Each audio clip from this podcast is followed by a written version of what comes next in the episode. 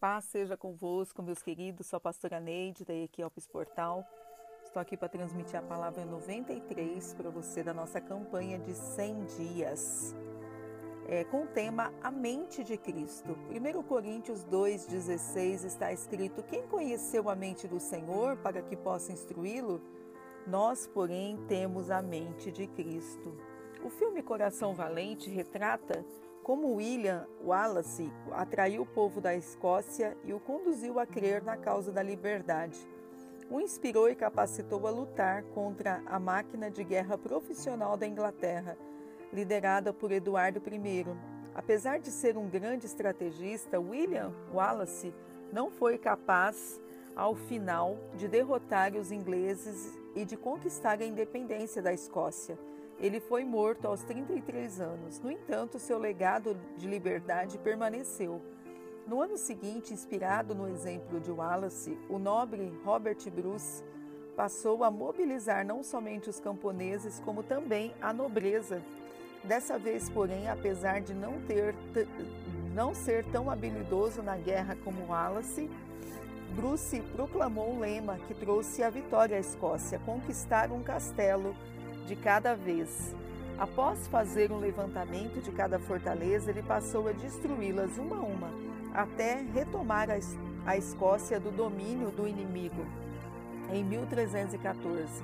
Essa história ilustra bem o que você deve fazer para que o território da sua mente esteja sob o senhorio de Cristo e não sob a influência do inimigo. Derrube as fortalezas mentais elas impedem você de viver uma vida abundante e de testemunhar a sua fé com poder. Peça ao Espírito Santo para ajudá-lo nessa tarefa.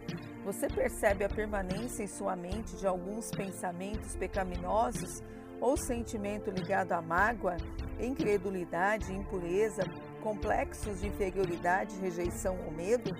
Ore para que o Espírito Santo destrua as fortalezas que ele é, lhe revelar, uma a uma. Paulo diz: Mas nós temos a mente de Cristo. Estamos aí a sete dias do final da nossa campanha, que maravilha!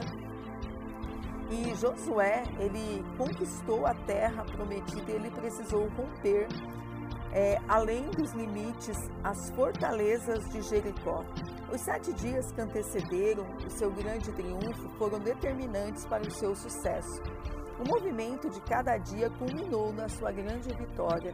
Nesses sete dias, você está dando início aos sete melhores anos da sua vida. Nestes sete anos que virão, muitas fortalezas cairão. Gostaria de sugerir para você os seguintes passos. Essa é a sua conquista de Jericó. Faça o jejum especial nos próximos sete dias pelos seus alvos e metas.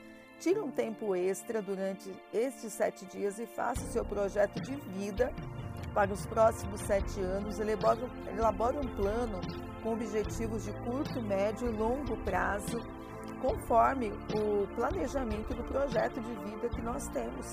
Escreva numa folha seu plano para o ano, para os próximos três e para os próximos sete anos.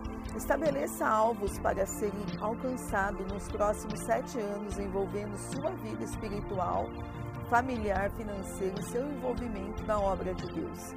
Comece um projeto de oração que vise obter sua independência financeira para tornar a semeadura um estilo de vida nos próximos sete anos.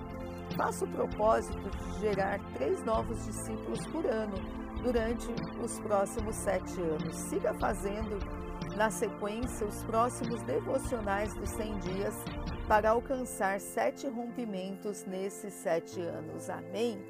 Que Deus te abençoe. Em nome de Jesus, eu declaro a bênção de Deus sobre a sua vida, a sua casa e a sua família, em nome de Jesus.